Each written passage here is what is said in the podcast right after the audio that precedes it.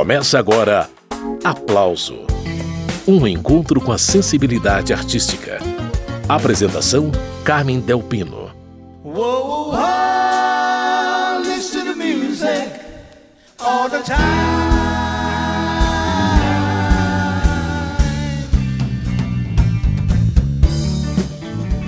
Clones, falsos gringos, discos fantasmas, plágios e muito mais na história secreta do pop brasileiro, nova série documental do jornalista André Barcinski, que acaba de estrear no Festival Inédit Brasil em São Paulo e que já está disponível na internet. Todos os detalhes dessa série, que traz histórias desconhecidas dos bastidores da música pop brasileira, você acompanha a partir de agora aqui no programa Aplauso. E eu convidei o criador e diretor da série, André Barcinski, para conversar com a gente. André, prazer conversar com você, bem-vindo. Nosso prazer é meu e é sempre bom falar sobre um assunto tão legal quanto música brasileira, né? Pois é, então começa contando pra gente como foi a concepção dessa série documental chamada História Secreta do Pop Brasileiro, como surgiu essa ideia? Bom, em 2014 eu fiz um livro, lancei um livro chamado Pavões Misteriosos, que era um livro sobre os bastidores da indústria musical brasileira dos anos 70 e 80. Era basicamente um livro em que eu tentava contar como a música jovem brasileira triunfou nos anos 70, com o surgimento de artistas como Secos e Molhados, o Novos Baianos, a explosão do Raul Seixas, a grande venda de discos da Rita Lee e assim por diante. E nessa pesquisa, eu entrevistei um monte de gente dos bastidores da música brasileira. Gente que não era cantor, que não era, digamos, os, o principal nos discos, mas que eram estavam por trás das, da música, né? Os produtores, arranjadores, pessoal de gravadora, e fiquei na cabeça com um monte dessas histórias, né? As histórias das pessoas que nos bastidores fizeram a música brasileira. E aí, assim que o livro foi lançado, eu tive a ideia de transformar isso numa série, porque havia, na minha concepção, várias histórias que dariam excelentes episódios, digamos assim, para uma série documental. E foi assim que nasceu o História Secreta do Pop Brasileiro. E você dividiu todo esse material em oito episódios, não é isso, André? Sim, são oito episódios de cerca de meia hora cada um e eles são temáticos, então cada um fala sobre um, um tema ou uma, uma figura específica. Então tem um episódio, por exemplo, que é sobre os clones. São artistas brasileiros que imitavam se faziam passar por artistas estrangeiros, né? Eu digo, quero dizer, pessoas como, por exemplo, a Didi Jackson, que era uma artista inglesa, uma artista europeia dos anos 70, fez muito sucesso na discoteca, e ela ganhou uma clone brasileira, uma mulher chamada Regina Schacht, que durante cinco anos se apresentou em TVs e shows tal, como Didi Jackson, mas o nome dela era Regina. É, também o Prini Lores, que é, foi o clone brasileiro do famoso pioneiro do rock, o Trini Lopes. Né? A gente teve o nosso Trini Lopes, que chamava Prini Lores, e ele se fazia passar pelo Trini, gravava as músicas do Trini. Então, para muita gente, o primeiro contato com as músicas do Trini Lopes foi por meio desse clone brasileiro. Antes do André Barcinski seguir falando sobre os outros episódios da série A História Secreta do Pop Brasileiro, eu quero mostrar para vocês uns trechinhos dessas gravações da Regina Schacht e do Prini Lores. Começando pela Regina, para quem não se lembra ou nem chegou a conhecer, Assim como a estrela internacional Didi Jackson, a clone Regina Shakti se apresentava por aí usando roupas de inspiração espacial e fazia o maior sucesso. Infelizmente, a gente só conseguiu a versão gringa original para mostrar para vocês. Mas eu acho que dá para ter uma ideia de como era o clone. I am your automatic lover. Automatic lover. I am your automatic lover. Automatic lover, automatic lover. I am your automatic lover, automatic lover. In space and time, there's no more feeling. E agora um pedacinho de Prini Lores cantando La Bamba.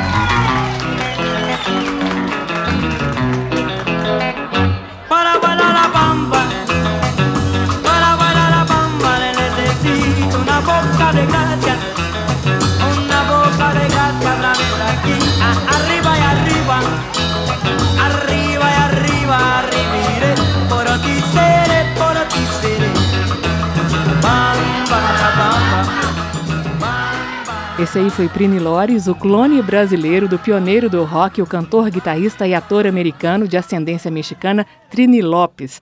Depois dessa breve interrupção, André, fala dos outros episódios da série História Secreta do Pop Brasileiro. Qual que é o próximo assunto? O surgimento dos, dos falsos gringos, que são esses artistas brasileiros que se faziam passar por americanos. Eu não sei se você lembra, mas o Fábio Júnior começou a carreira como Mark Davis, por exemplo. O Gessé foi o Tony Stevens, e por aí vai, né? O Morris Albert foi nosso maior é, falso gringo, né, que fez grande sucesso com Feelings. O nome dele era Maurício Alberto, ele era carioca, não tinha nada de americano. E eu tenho um trechinho de Morris Albert e o Maurício Alberto cantando Feelings. Essa não dá para perder, vai ouvindo. Feelings Nothing more than feeling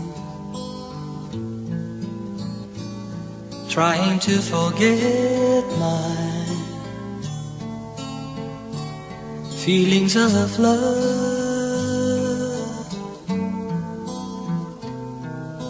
teardrops. Rolling down on my face, trying to forget my feelings of love. André Barcinski, agora eu queria mais detalhes sobre a banda Os Carbonos, que aparece no documentário A História Secreta do Pop Brasileiro. Os Carbonos gravaram com tanta gente e em muitas vezes eles nem sabiam para quem era aquele instrumental que eles estavam fazendo. Eles nem se encontravam às vezes também com os cantores. Conta detalhes dessa dinâmica, André. Alguns dos episódios são focados em pessoas específicas, como é, o Mr. Sun, que é um produtor argentino, Santiago Malnati, que mora no Brasil há quase 50 anos e que foi o descobridor da Gretchen, lançou o Naim também, foi um grande DJ, e ele mereceu um capítulo só dele, assim como a banda Os Carbonos, que é uma grande banda de estúdio aqui de, de São Paulo, né? E gravou milhares de discos dos anos 60 até os anos 2000 como banda de, de estúdio mesmo. Então, muitas vezes eles não eram nem creditados nos discos e eu defendo a tese de que os Carbonos são a banda brasileira mais vendida de todos os tempos, mas uma das menos conhecidas, porque as pessoas compravam os discos que eles gravaram, mas não sabiam que eram que eles tinham gravado, entendeu? Entendi, André. Mas isso era uma prática comum na época? Eu não sabia. Olha, a gente tem que sempre lembrar como funcionava a indústria do disco nos anos 60 e 70, né? As gravadoras tinham suas bandas próprias. Muitas gravadoras tinham bandas próprias. Então, é, por exemplo, a gravadora vai gravar um disco de um artista solo, vai. É, o artista não tinha muitas vezes sua banda. Então, o que a gravadora fazia? Botava um arranjador, um maestro, para, digamos, montar o disco. Esse maestro levava as partituras para um estúdio Nesse estúdio ficava a banda de estúdio da gravadora e essa banda gravava a base das canções. Depois essa base era levada para o, o cantor, que então cantava em cima das bases. Então, muitas dessas bandas de estúdio, elas nem viam os cantores, não tinham nem contato com os cantores, porque a função delas era simplesmente gravar a base das músicas. E os Carbonos foi a maior dessas bandas, a banda que mais gravou, que mais atuou. Durante 35 anos, eles gravaram pelo menos um disco por dia. E assim eles gravaram muitos discos famosos da música brasileira. Eles gravaram, por exemplo, É o Amor, Zé de Camargo e Luciano. Eles gravaram Fuscão Preto, de Almir Rogério. Eles foram a base que gravou Feelings, do Morris Albert.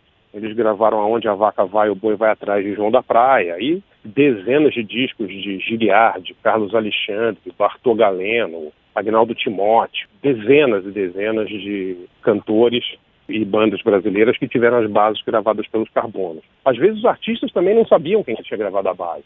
O arranjador simplesmente gravava e depois levava para os artistas, os artistas botavam a voz e beleza, o disco estava lançado. Um trechinho da gravação de Aonde a Vaca Vai, o Boi Vai Atrás eu tenho aqui.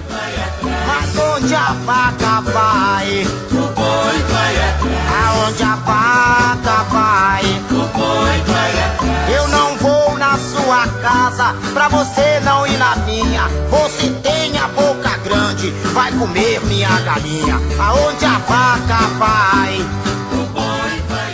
Você está acompanhando o programa Aplauso, que hoje recebe o jornalista e pesquisador André Barcinski, que criou e dirigiu a série documental A História Secreta do Pop Brasileiro, que é tema desta edição.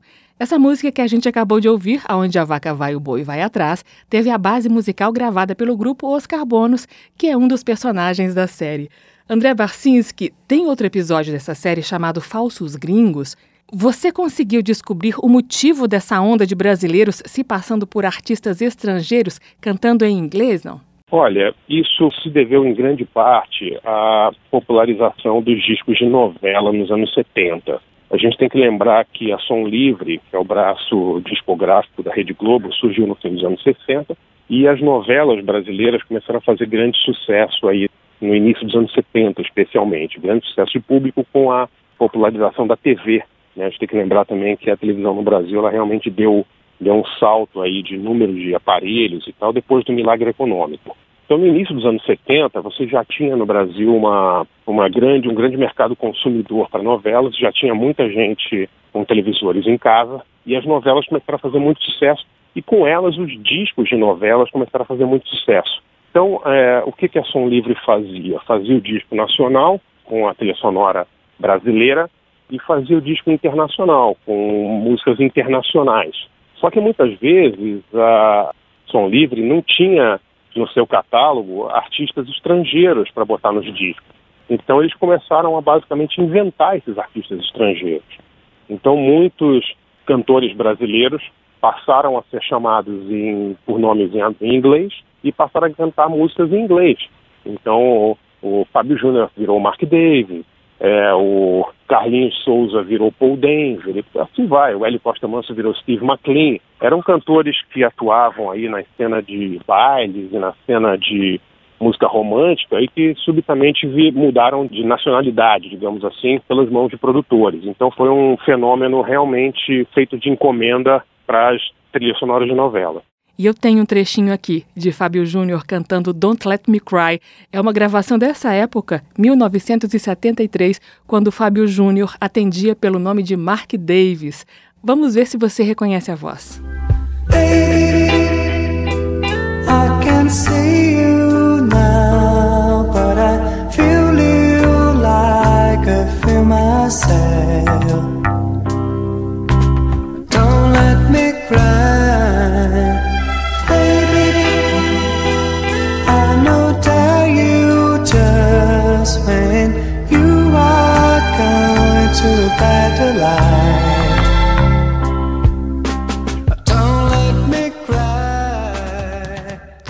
a gente está comentando nesta edição do programa Aplauso com o jornalista André Barcinski é por causa do lançamento da série documental A História Secreta do Pop Brasileiro, que foi criada e dirigida pelo André. Barcinski, vocês também lançaram a trilha sonora dessa série que inclusive já está disponível nas plataformas digitais, não é isso? Sim, a produtora da série é a Quarup Audiovisual, que é uma lendária gravadora brasileira aí, tem mais de quatro décadas de de atuação em nome da boa música brasileira, né? E que está se lançando no audiovisual agora com essa série. É o primeiro trabalho audiovisual da Quarup. E a Quarup, como uma grande gravadora, está lançando a trilha sonora da série. E foi uma trilha sonora inteiramente gravada para a série, uma coisa inédita e exclusiva, com 14 músicas tocadas pela banda Sunday, com um monte de convidados, de Dudu França, a Paul Denver, a Dave McLean, gravando suas músicas de maiores sucessos e tal. Então ficou uma série realmente uma trilha sonora espetacular. Muito bem. Antes do André Barcinski continuar contando os detalhes da série A História Secreta do Pop Brasileiro, a gente vai ouvir uma dessas gravações. Daqui a pouquinho tem mais conversa. Whoa, whoa, listen to music. Whoa, whoa, listen to music. Whoa, whoa, time.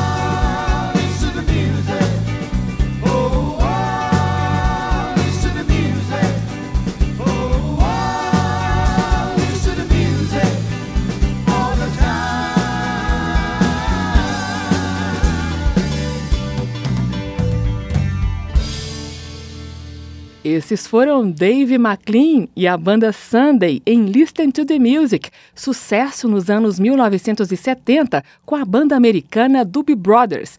No Brasil, essa música foi tema da trilha sonora internacional da novela Feijão Maravilha, de 79. Essa gravação que a gente acabou de ouvir faz parte da trilha sonora da série documental A História Secreta do Pop Brasileiro. O criador e diretor da série, o jornalista André Barcinski, está participando desta edição do Aplauso. A gente volta daqui a pouquinho falando dos discos fantasmas que durante pelo menos 25 anos fizeram a festa do mercado fonográfico brasileiro. Estamos apresentando Aplauso